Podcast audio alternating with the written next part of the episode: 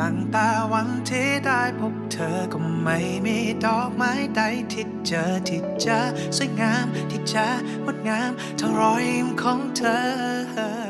你好，欢迎收听灯泡时刻，聊自己的故事，听内心的声音，发现日常中的闪光时刻。我是主创团队的木灯，我是心雨，我是诗琳。 是不是应该先欢迎木灯重回灯泡时刻呀？重回人间。Hello，Hello，大家好。对，重回人间。重回美国，对我感觉好像是从木登从泰国回来之后，我们就马不停蹄的开始说要不要录这一期的节目，因为是什么呢？是木登其实是在泰国的旅行当中，我觉得是发生了一件并不在他计划之内的事情，就是禅修，是吗？嗯。对对，所以我们就邀请到，我觉得相当于有类似的经历的诗林，在去年也经过了十天的内观修行的诗林，一起来加入我们的对话。因为这个对我一个没有进行过禅修或者内观的人来说很新鲜，这种经历，一个星期或者十天，完全与外界。没有任何的联系，然后不能用手机，不能用电脑，每天对我来说就有点像打坐一样的十天，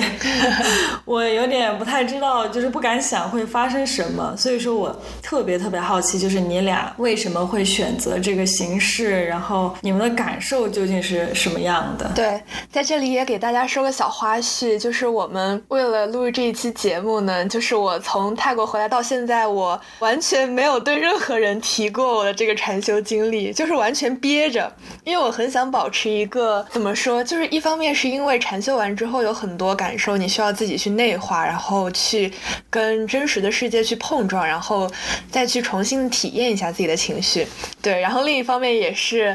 嗯。为了保持这个新鲜度，所以这个已经过去了快一个月了。今天首度披露，是啊，等得我这个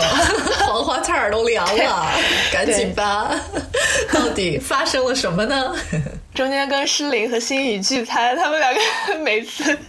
想聊一点禅修的话题，想问我点什么，我都说这是可以说的吗？真的硬生生憋成了一手资料，真的。对，行呗。对，那心雨，你觉得你当你听到这个词的时候，你觉得有没有什么比较好奇的地方呢？我觉得肯定就是对于禅的那一部分，我觉得我还是有好奇的，出于一种甚至是对未知的一种好奇，就是他是用禅他的语言去解释我们生活。当中发生的事情，或者为我们生活当中碰到一些瓶颈解惑嘛，这是我对他的一个比较直观的理解。但是这个修行本身，这个形式本身，对我来说，我觉得太大的一个挑战。我觉得我还是一个红尘俗人，你知道，就是。怎么才能够做到说跟周围的环境脱节十天？就是感觉我消失了十天，这种感觉是什么样的？就周围的人会关心吗？或者说没有人会 care 我这个人是不是人间蒸发？当然这个也挺恐怖的。所以，嗯，这个可能就是我对禅修的一个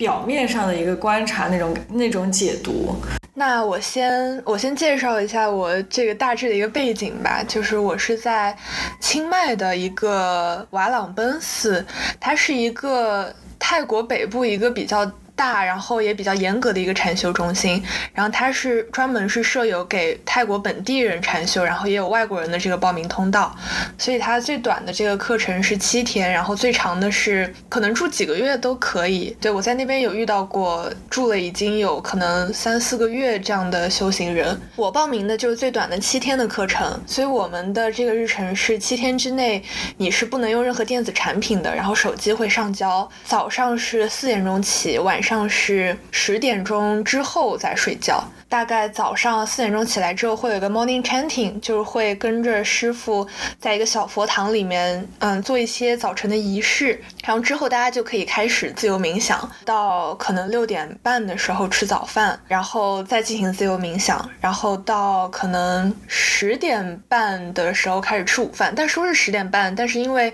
你饭前还要做半个小时的仪式，所以真正吃午饭也是到十一点多。多了。然后之后就这个是相当于一天唯一的两顿饭结束了。真的吗？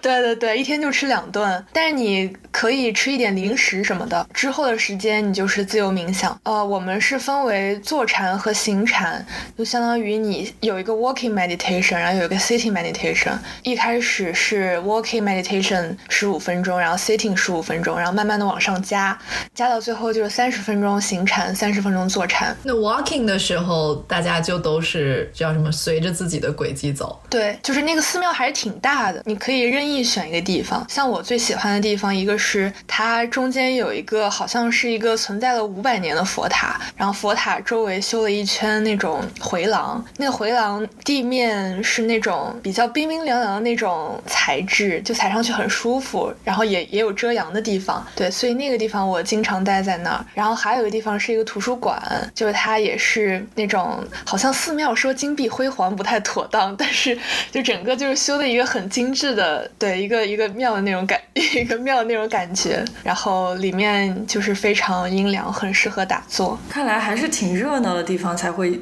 就是所谓形容金碧辉煌。我觉得有人烟气，至少说明施主，而且比较大方。还是对他那边收的功德应该不少，我会看到有挺多人去那边捐功德的。而且像泰国人的话，他们做冥想其实也是做功德的一种方式。其实刚才提到一个事情之后，就一直在我的脑海里久久回荡。你俩都可以补充，就是在里面到底吃什么，然后零食到底是什么？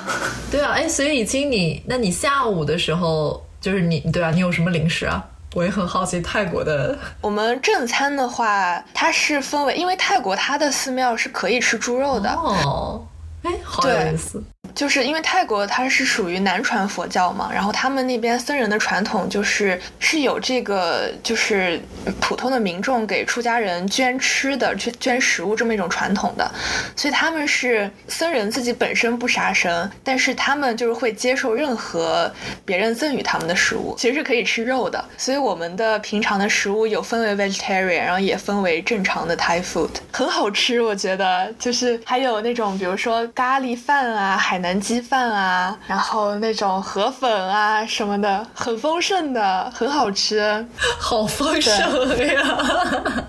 所以包括炒粉、炒面、炒炒饭，这些都是就是会吃到，是吗？对，太太呢还，我觉得心宇你的你的重心和好奇心感觉逐渐偏离了。不是，那零食又是什么嘛？对，零食是什么？啊，零食是因为庙里有一个小卖部，还有小卖部。你看，我觉得待会儿我要分享的我的体验太不一样了。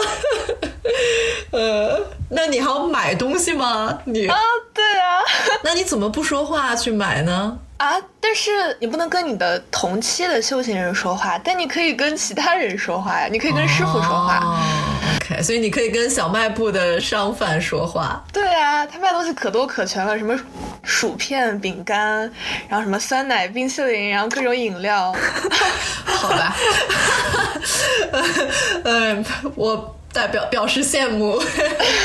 但是是不是过了类似于过了，比如说下午某个时间之后，就比如说你说晚上我饿了，是不能吃一盒方便面，比如说是吧？就是晚上其实不能吃。那确实是不行，就是规定上按理说是这样，因为嗯，它的原则上其实就是希望能够通过这种方式让你去让人达到一种跟平常的生活状态，对，跟平常生活状态不一样的这么一个状态，就你会感受到饥饿，感受到疲。疲惫，这些都是让你身体感受到的一些 feeling，就是他故意让你去体会这么一种状态。Um, 我很好奇，已经你住的地方怎么样？我们是住在一个，就是他男生和女生肯定是分开的嘛，然后女生相当于住在一个二层的两层楼的一个小平房、小阁楼，然后我们每个人都有。自己的房间，然后我觉得那个房间其实条件还是挺高于我的期待的，就肯定是不如酒店。就它是一个房间，对，它是一个房间，肯定是不如酒店。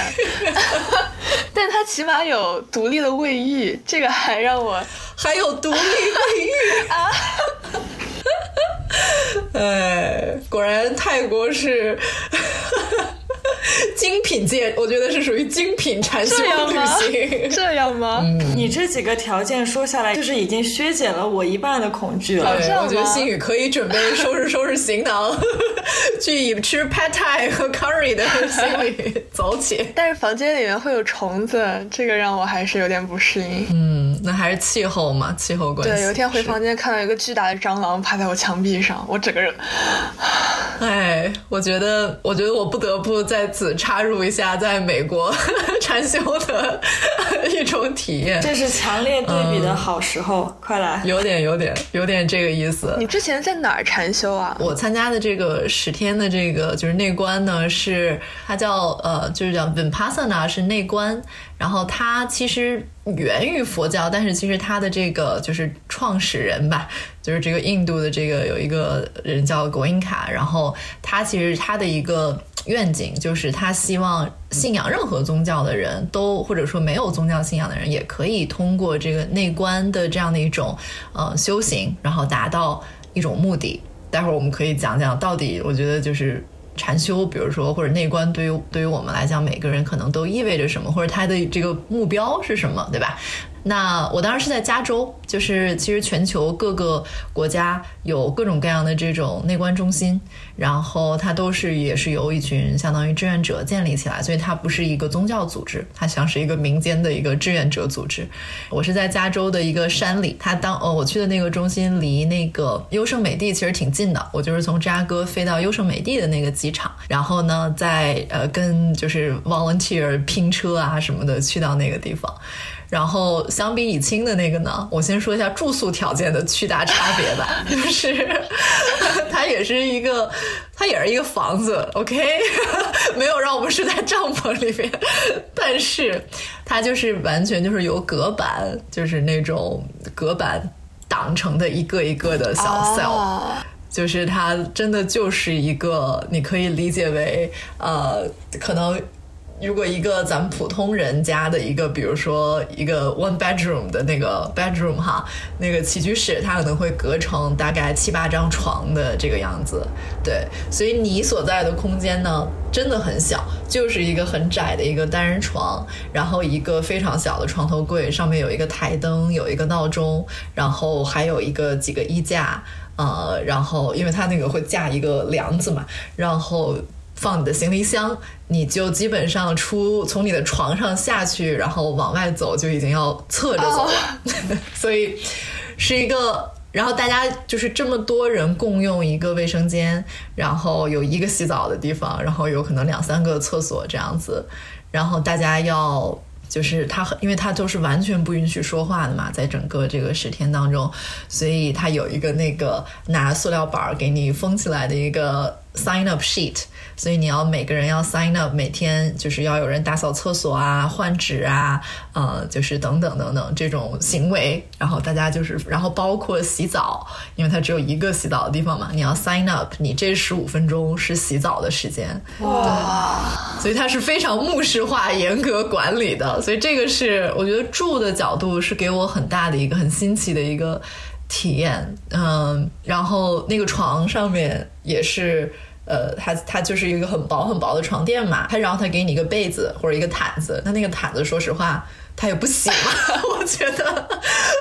所以你自己要带一个床单，然后我当时还特意做了一些研究，我觉得我做的最明智的一个举动就是，我当时在去那种户外用品商店买了一个那种你套在睡袋里边的一个，就是相当于它不是一个睡袋，但是它就是一个床单，但是它可以裹起来，它把你裹起来了，哦所以相当于我的肌肤没有直接接触到。他的床单就是他的床和他那个被子，让我心里还，我觉得还就是每一次我就钻到我的那个小那个睡单里边，我就觉得哦好安全，然后也没有虫子什么的。你知道我听到第一反应是，如果是我，我会带一个气垫那个气垫床垫，我可能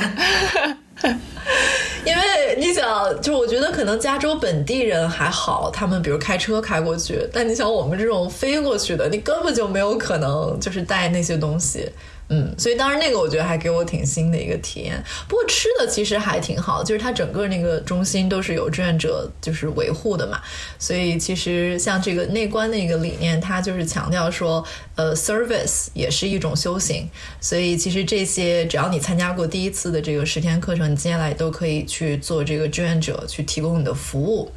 然后它它那个食物是纯素食的，然后也是跟以清的那刚刚说的那个。课表很像的，就是四点钟起来，可能六七点吃饭，然后中午再吃一顿，然后晚上的话呢，它是。对于第一次参加课程的人呢，它可以让你去呃喝这个茶和吃香蕉，就是相当于以水果作为这样的一个能量的补充啊。然后对于之前已经参加过的人呢，他就会鼓励你说晚上你就是绝对的禁食。然后那个素食，我觉得人家做的真的挺不错的，就是我到现在都记得他早上吃那种粥啊，然后还有那种梅子的那种果子浇在，就是那种汤，就是甜甜的浇在那个粥上面。反正那个我都之前都没吃过。然后我又记得。美国人都是就是狂冲咖啡嘛，然后但是他那个咖啡质量也很差嘛，就是速溶咖啡，然后我就狂冲茶，就我拿恨不得三个袋装，就是袋装茶，然后就啪就放在我的水杯里面，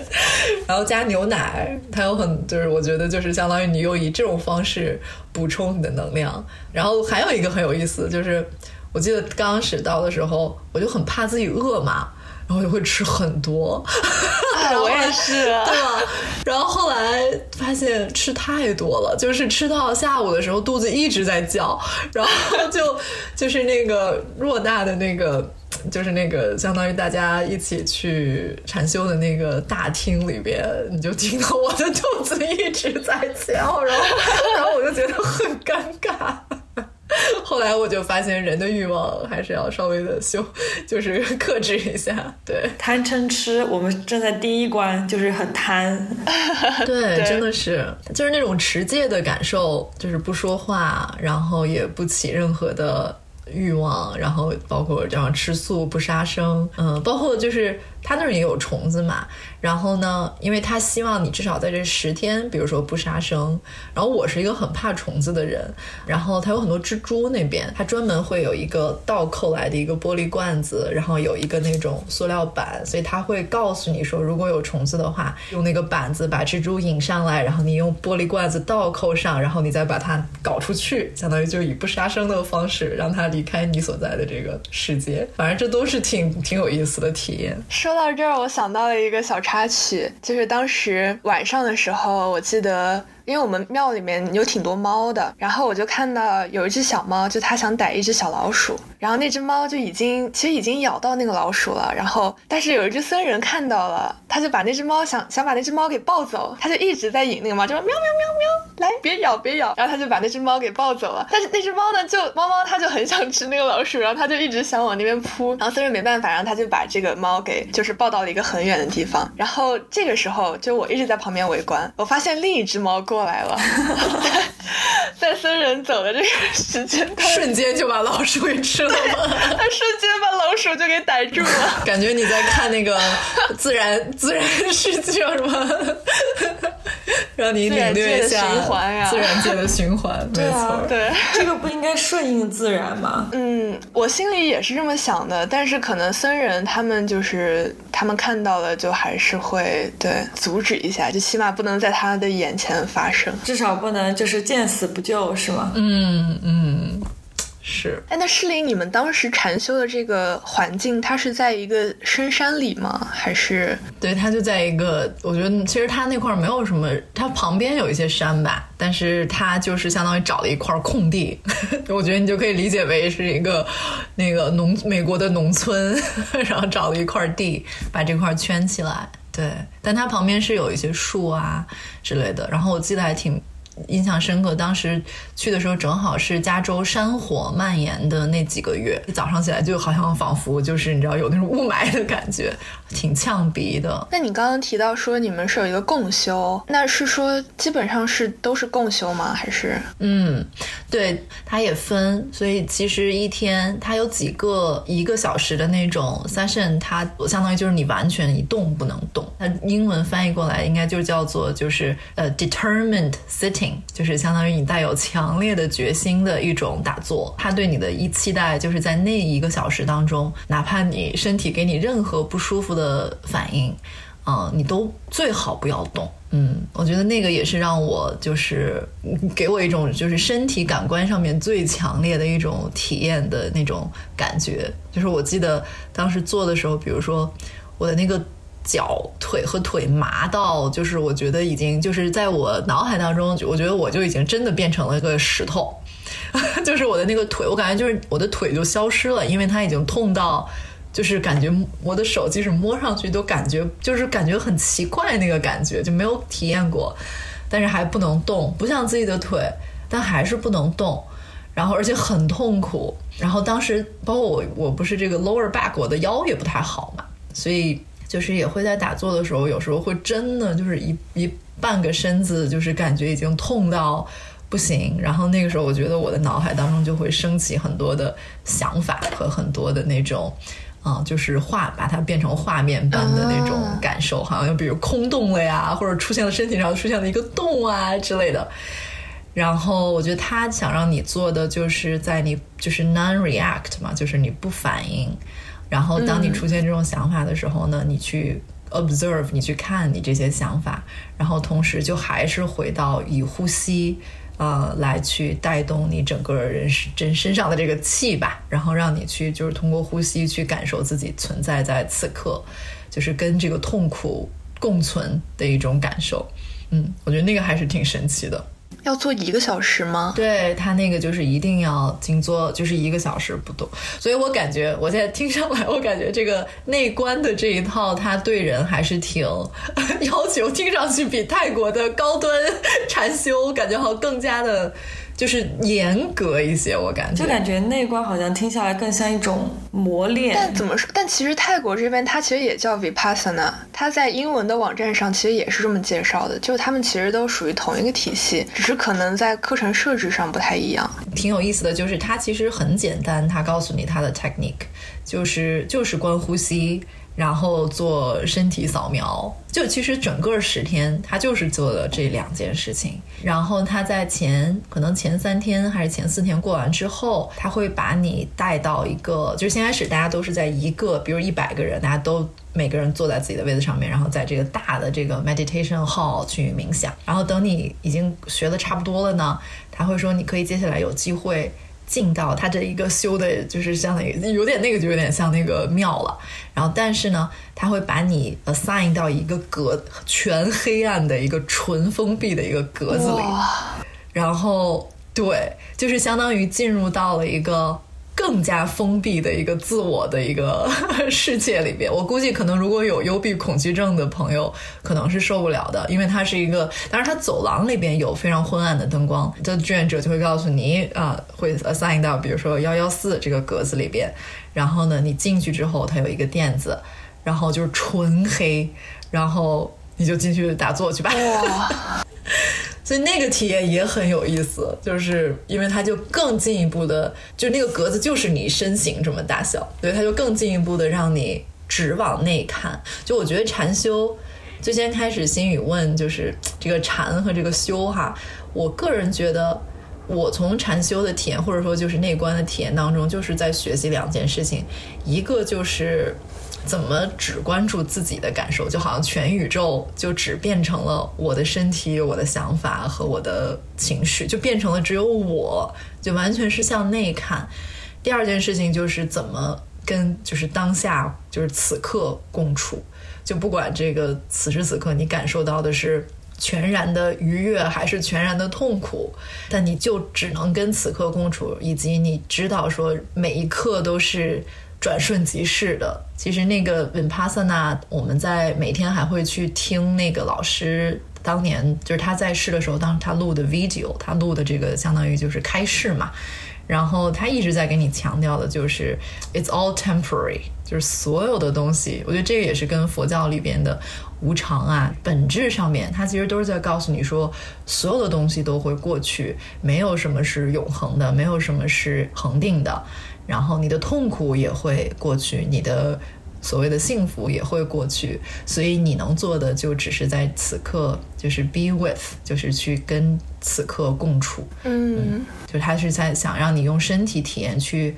让你真正的在身体层面去理解这个什么叫跟跟此刻共处的这样的一个信条吧。嗯，对，对我刚才在听的时候的感受就很像是说，因为我一直提到。就是去参与这样的活动，会不会产生很多的顾虑和恐惧嘛？然后我现在听下来，其实它并不是在战胜某一种恐惧，我觉得并不是一种挑战或者战胜，而是说你真的在接受 this is life，就是这就是我们日常会发生的东西，这就是你周围会发生和你共处在这个世界上的情绪和感受和事物。是的，嗯。对我们师傅说的最多的一句话就是 “aware it, acknowledge it, and let it be”。就是首先你要察觉到你脑海中在发生什么。比如说，当我在禅修过程中，我想到了一个什么东西，就是我可以就是意识到我在想，就是说 thinking, thinking, thinking。承认我在想，然后接着我就再次回到我的呼吸上，然后也是就是可能在第一天老师在做这个 instruction 的时候，他就告诉我们说，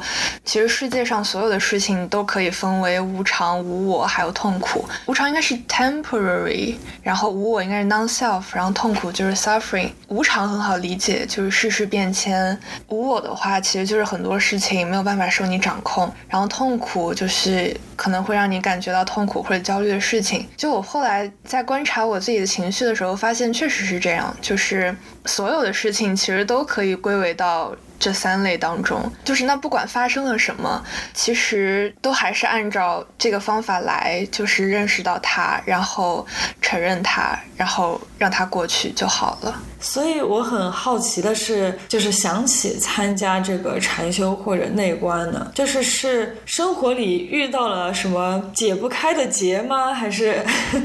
我很难想到，就是我正常按照现在的步调生活，我会想去主动打破现在这个规律，然后去参。参加这样一个活动，嗯，我要先听以清说啊，这样你的你终于你的包袱 可以卸下了，你的一手资料可以公布于世了。我觉得。首先啊，就对禅修感兴趣这个事，真的要谢谢诗琳。就是去年得知诗琳去参加这个禅修之后，就开始有对这个事情有了解。那个时候会产生，就是萌发了一些兴趣。然后我觉得这个可能也是我当时为什么选择泰国，潜意识里是有这么一个原因的。嗯，然后后来。我觉得这个可能也跟我为什么要去泰国相关吧，就是可能我我我那个时候会陷入一种有点想逃离。我日常的生活这么一种感觉，我会觉得生活中发生的很很多事情对我来说成为了一种负担，然后我的反应是想逃离。对，然后那个时候也也是很感兴趣，说佛教是怎么看待我们日常生活中发生的事情的。然后到了泰国之后，我觉得就是确实就这个环境它是脱离于我平常所在的一个价值体系的。就说详细点，说白了就是，比如说我在芝加哥的时候，我可能需要面对一些 peer pressure。然后大家可能谈论的都是找工作呀，然后或者是你你之后想干什么呀，或者是课程啊这些，大家其实可能都是在一个评价的维度之内的。我我到泰国其实可能是寻找一个不同的评价体系吧，对，或者是脱离了原来的评价体系的一个环境。然后来了之后，我确实也收获到了这些，我感受到了自由，但是我会觉得我内心可能还是缺了那么一块儿，就是因为在泰国我还是会还是会做我之前的实习。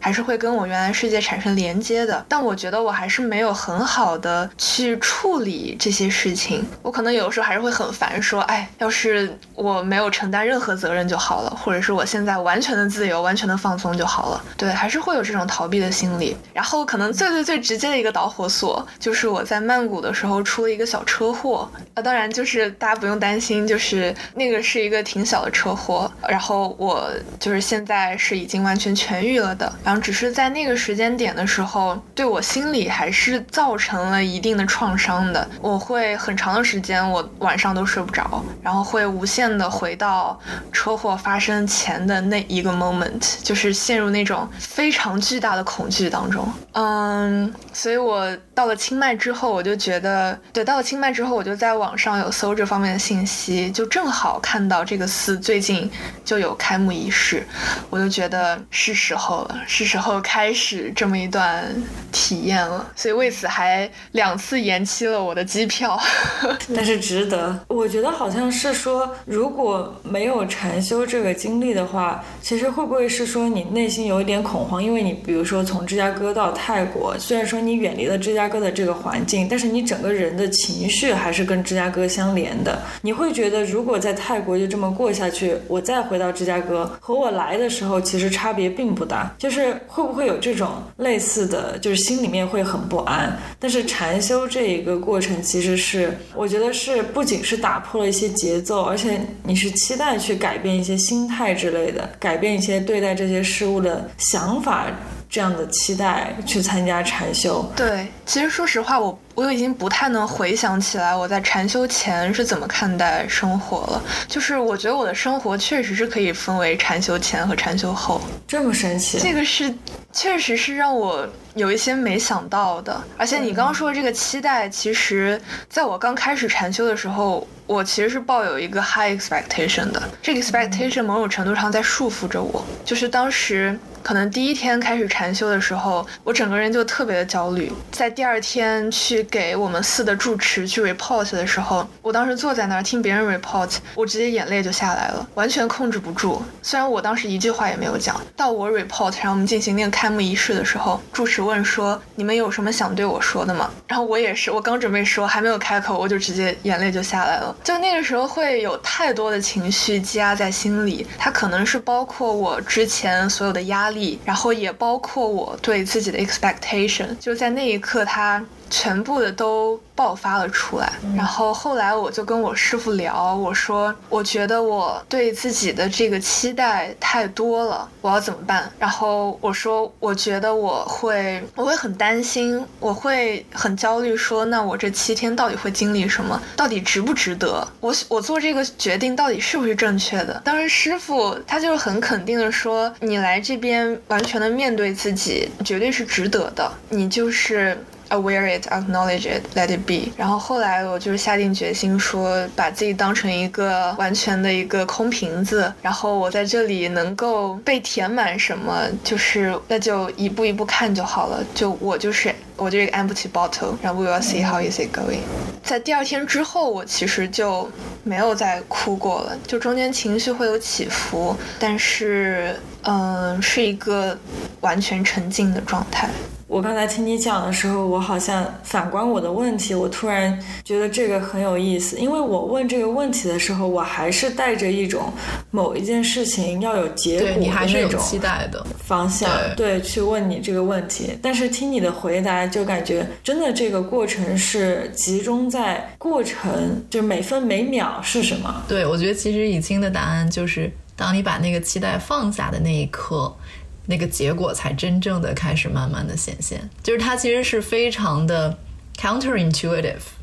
就有点像咱们老话里面说，就是无心插柳柳成荫。我觉得真的是这样，禅修这件事情就让你意识到说。什么叫做毫无目的的活着，或者说是这个目的本身就是去活着、去呼吸，这就是这个目的本身。我觉得以金刚刚说的那个，我能想象，就是虽然我自己没有经历过这种，比如说这种车祸或者怎么样，但是那一个瞬间可能会让你觉得，就是此时此刻眼前你很熟悉的一切都突然间不熟悉了，或者说之前让你觉得很安全的眼前的一切的环境突然间变得有那么一丝危险的气息了。我回想我当时。是最终就是下定决心去参加的这个十天的这个内观课程。就之前其实我也跟大家有讲过，就是这个 trigger 其实就是我最好的一个朋友的。就是突然间的离世，那我觉得现在想想看的话，的确就是第一，我现在越来越相信就是缘分，就是我觉得这个种子对于我来讲也是十多年前被扎下，然后读了很多书，在很多知识层面啊，你有很多对这个东西的理解，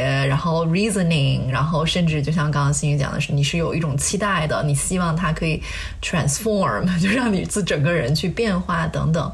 然后但等你真正开始决定去上这个课程，对于我当时真的其实就是很动物性的一种，就是我想要逃离这个熟悉的世界，我突然间有一种逃离的决心，我想要去给自己那十天去真正的去。搞清楚，就是我自己到底跟谁都不发生任何关系和联系的时候，我我是个什么样子的？所以其实是个很奢侈的事情，因为我觉得我是一个特别社会属性的人。我跟朋友们，我跟家人，就是那种人和人之间的关系，对我来讲，对我的活着来讲是一件很重要的事情。但的确，那十天相当于。你不再跟外界的任何一个人发生关系，你所有的关系都是跟自己，所以我觉得的确那让我体验到了另外一种生活的方式吧。虽然那个方式可能不是我会选择的，就是以我这辈子的 目前的这个情况来看，但是我觉得他会。给你创造一个空间，然后在这个空间当中，你会深刻的进行自我觉察，因为你没有任何东西去分散你的注意力。所以我可以跟大家分享一个当时，呃，我觉得对我来讲很有趣的一种一个觉察的瞬间，反倒不是发生在我冥想的时候，而是在我等待就是进入冥想的那个下一个阶段的，就是呃，当时就在外边在这站着，然后看旁边的树啊、山景啊等等，就是在。等着的时候，然后当时我就记得，突然间我就想到了，哎，眼前的这个景色跟某某年我跟我的好友在杭州的景色很像。然后我就开始，当然你就会开始去想，哎呀，当时要是怎么怎么再怎么怎么样该多好。就其实当时就进入到了那个对回忆的这种追视这样的一种思绪当中，然后再想象他现在已经不在了，然后就很难过很难过。然后但是当时突然间就有一刻，我就仿佛有一个旁观者的视角就不。捕捉到了自己，就是说，哎，这其实是我一直以来的一种趋势，就是如果一个此时此刻的美景特别特别美好的时候，我好像立马我就会想到，哎呀，这跟曾经的一个事情很相似，然后我就会把自己带到不是此刻的。一个另一刻，然后反倒我就发现，哦，原来我就没有在什么叫做安住在此刻，反倒我就没有在真正的就是全身心的去欣赏此时此刻，就是只有我自己，没有任何人，我和这个美景的这样的一个此刻。所以那个觉察，我当时觉得非常的对我来讲是很重要的一个觉察，因为好像突然间就开了一个上帝视角，就看到了自己之前无意识的做的这种头脑当中的这种游戏躲闪和替换。概念的游戏，然后就觉察到说，哦，原来我是有这样的一个习惯的。你能做的就是对你觉察到自己有一个想法，然后再把自己带回来，然后就把自己带回来，然后就可以再去感受只有我自己和眼前加州的这片山景，而不是杭州的山景的。那个此刻，然后就觉得说，嗯，我我大概明白了什么叫做安住在此刻。诗林刚才那一段，我真听进去了，就好像被你带入那个情境里的那种感觉，真的很神奇，很神奇。对，就是从参加这个禅修或者内观开始，没有一刻是想说。我终止掉这个修行了是吗？我没有，没有。我因为我觉得，其实我还是从一个生存的角度，我觉得我我当时很在意的是，我第一晚能不能睡好，就睡着，然后以及我吃的，就是我第二天早上是不是还正常的，你知道。进行我早上的 routine，我当时就是很在意的，还是在身体，就是生存层面，以及不要生病啊，或者怎么样。我觉得可能还有一个原因，就是因为有那么多人跟你一起，就是大部分人其实都是坚持下来了的。虽然大家都不说话，没有任何的眼神的交流，嗯，然后包括有志愿者、有老师，所以你就会觉得说，这个还是一个让你觉得安全的一个环境。你周围的人都跟你在同样的经历 所有的东西，所以当时我记得特别有意思的是，就最后一天他会在正式结束这个。课程之前，他会大概提前让你开始说话半天，因为它是一个重新社会化的一个过程嘛。然后你就可以想象，之前大家挤在那个食堂，那个食堂也没有很大，所以大家其实人和人之间的距离是非常非常近的。但是之前都是你不要去看别人呀，不要有主动的眼神交流啊，大家都是不说话呀等等。然后突然间他们说 OK，现在可以说话了。然后，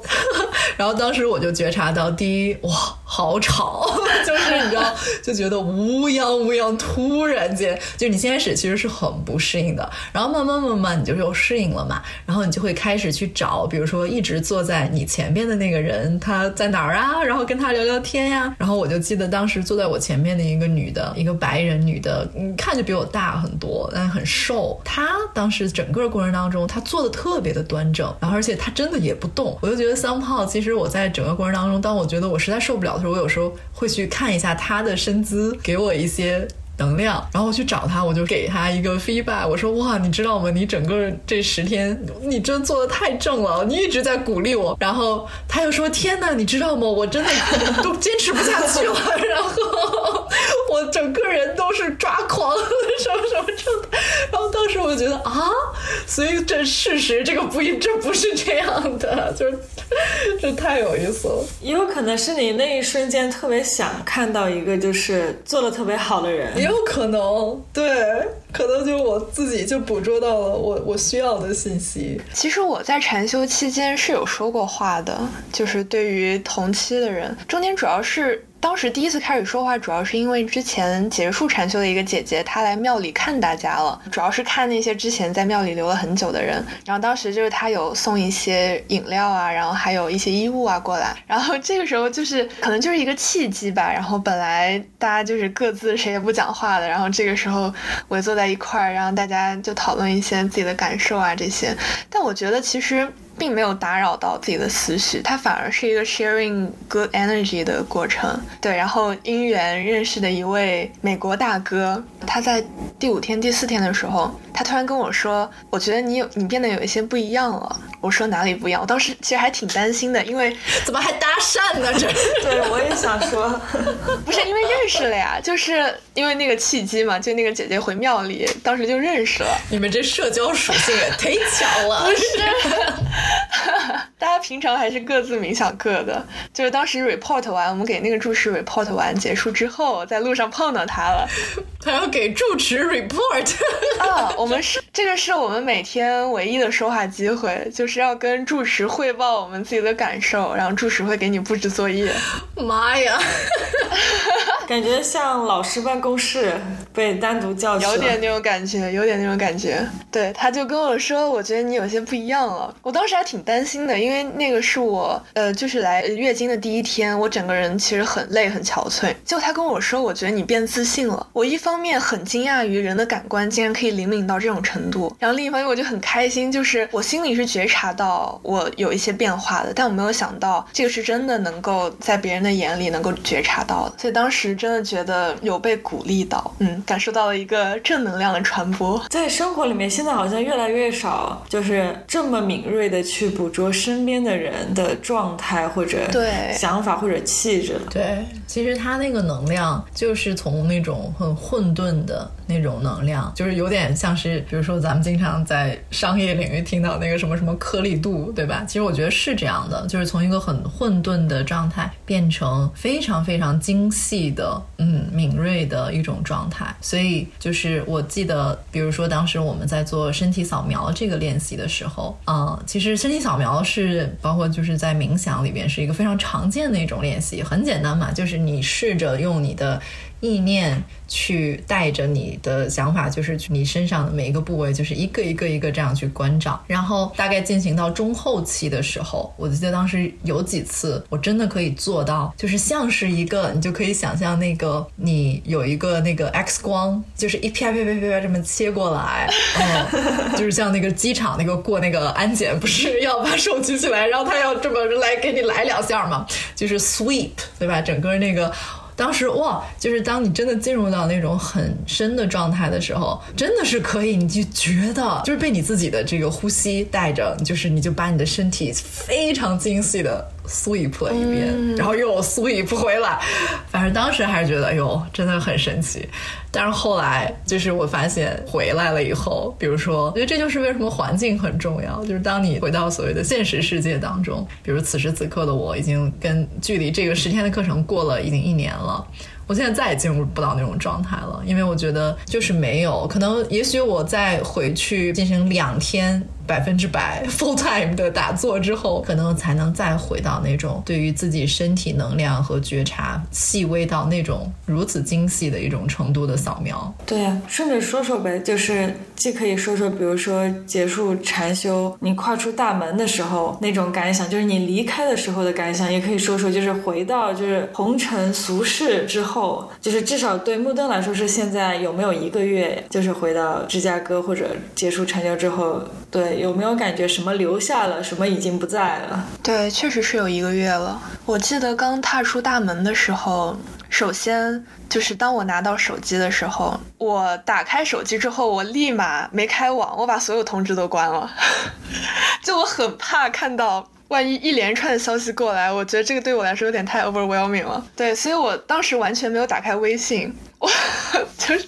我甚至很怕，就看到万一说这个世界上发生了什么事情，或者是我家里面出了什么事情，就是突然一下子。这个消息砸向我，我觉得对我来说有点太重了，所以我是缓了挺久，我是可能到第二天我才开始看的微信，然后才把通知打开，然后在回家的路上，你居然可以，就是你不好奇吗？我 不好奇，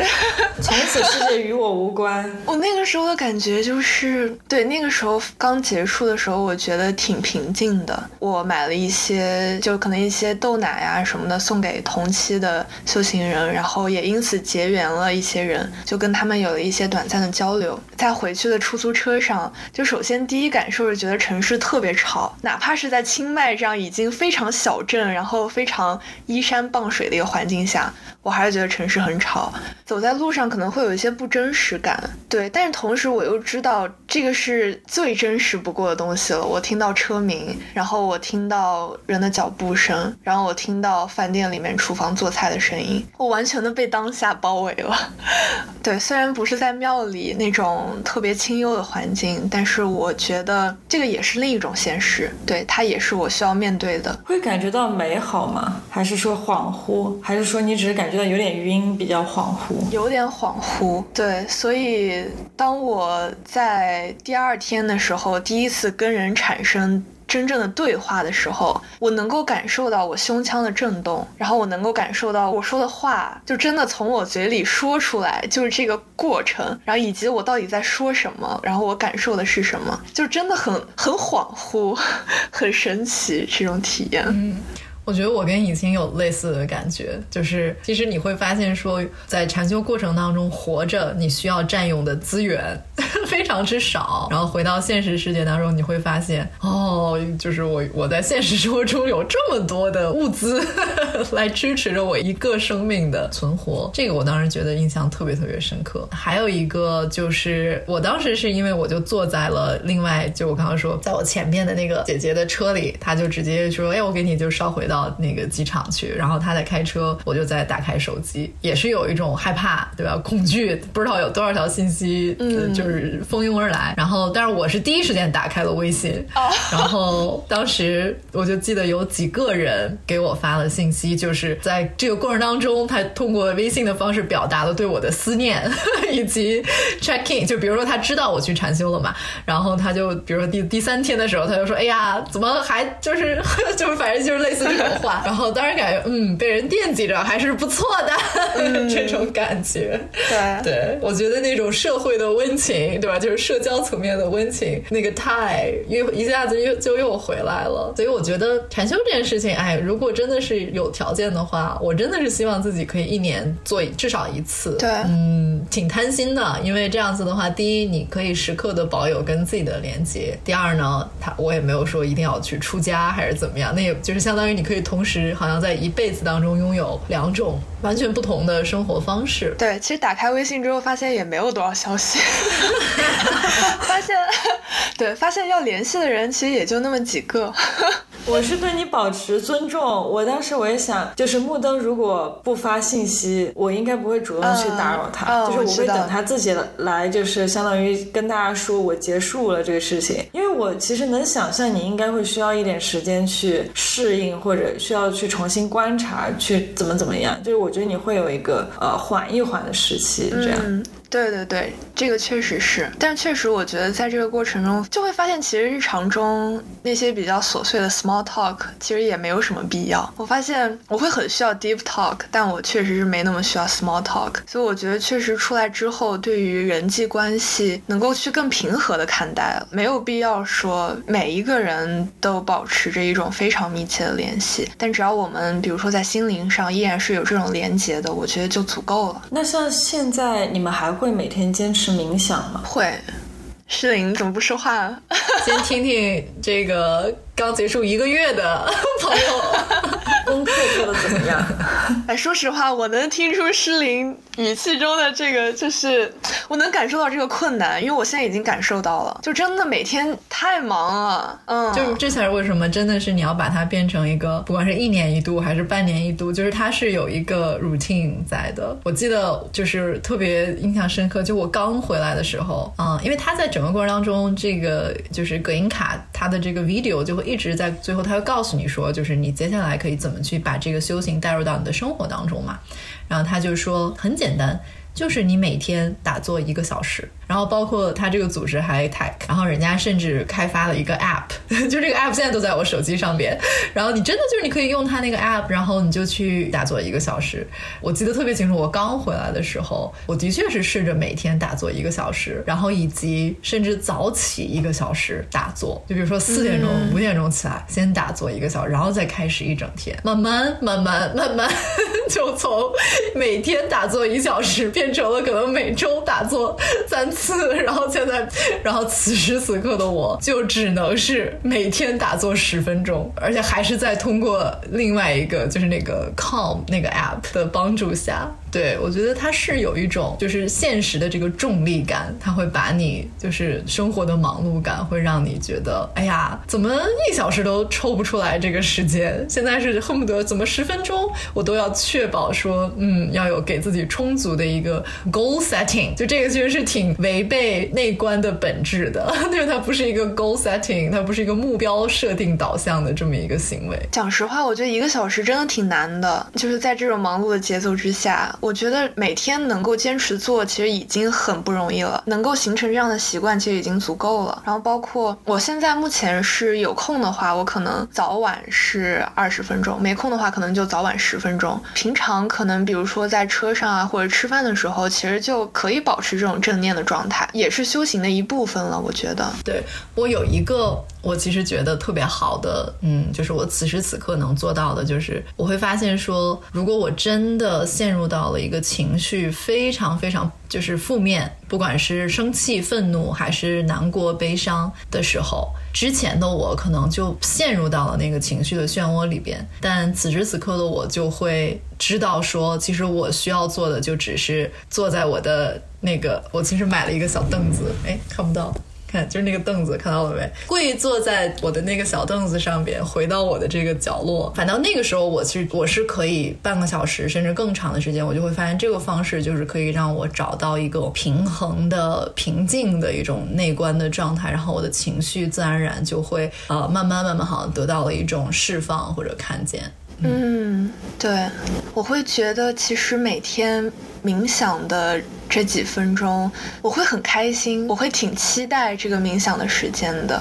我觉得它是给我一小段空隙，让我很诚实的面对自己。而且确实是会发现每天这个呼吸的状态都不一样，会有那么一些很微弱的差别。然后这个时候你脑子里面可能会浮现各种事情，可能当天的事情呀，然后还有对未来的期待啊。然后或者有的时候它就是很平静，就完全什么都不浮现。就这种能够每天日常对自己状态保持一个很敏感的。觉察会让我觉得对我的生活很重要，我会很愿意把它作为我生活的一部分。我觉得就好像还是把你从外界有些时候叫抽离嘛，就是会唤起你那种回归到我自己和我自己的意识那种状态里。我觉得禅修就内观这个东西好像听起来很玄，就是你你怎么就靠观呼吸你就能够获得这么多神奇的这个结果呢？我最大的一个感受就是我在内观期间，我发现我自己。找到了很多问题的答案。这个其实它不是说我靠着什么样的知识，靠着什么样的别人的经验，或者是什么样的理论来找到这种答案的。我也没有靠佛教理论，我在这个期间没有读任何佛经，但是就是靠着我自己的力量去找到这个答案。然后后来我在跟一位佛教徒，也是一位修行人再去聊的时候，他给我的解释是我们平常非常依赖于思维的力量，我们非常倚重思考，但思考它是非常局限的，你的认知还有你的知识和经验永远是有限的。禅修的这个过程其实就是你在这个过程中你会发现那些思维还有那些情绪其实就像浮云一样，然后在这个禅修的过程中，这些浮云会自动的消散，然后这个答案就自然而然的水落石出了。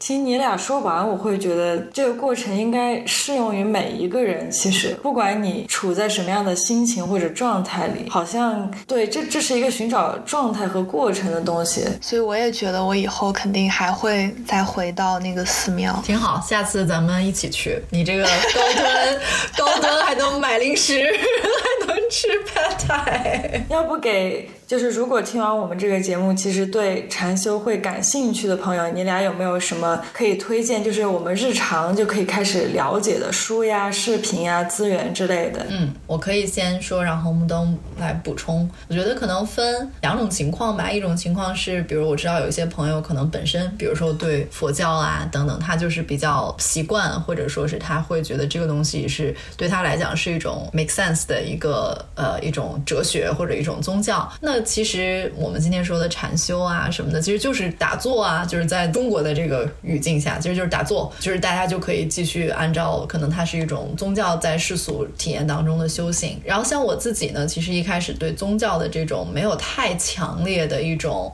好像就是耳濡目染的这样的一种影响，所以反倒我觉得我可能最先开始接触到这个领域，倒是从西方语境的这个视角下，有这么几本书吧。我记得其实很多人可能在这种呃心灵成长或者叫灵性成长这个领域的书籍当中接触到的，都有一本书叫做《活在当下》。或者说当下的力量，然后那本书中英文版都有，它是有一个叫做中文名应该叫做埃克哈特·托利的这么一个人写的，叫做《The Power of Now》。我记得这本书是我应该是可能上大学的时候就看过，然后我觉得还是会让你去感受到说什么叫做活在此刻也好，或者说临在当下。所以这是一一本我觉得可以算是入门吧。我觉得还有一些就是在灵性成长上面，我个人比较喜欢的一个系列啊，它的。第一本叫做《活在喜悦中》，就是 Live in Joy。然后我觉得其实都是很简单的语言，但是当你读起那些书的时候，然后不管是中文版还是英文版，我觉得都会给你带来一种很平静的一种能量，让你向内看，很平静的能量，然后让你在至少是知识层面会对可能禅修的一种状态产生一种美好的向往或者好奇。是，刚刚诗琳提到的当下的力量，我前段时间也有在看，特别推荐。我觉得它也可能算是。我对于灵性这方面有所了解的一个入门书吧。然后最近的话，我在看的一本书，我觉得也特别特别好，好它叫做《禅宗与精神分析》，新版应该。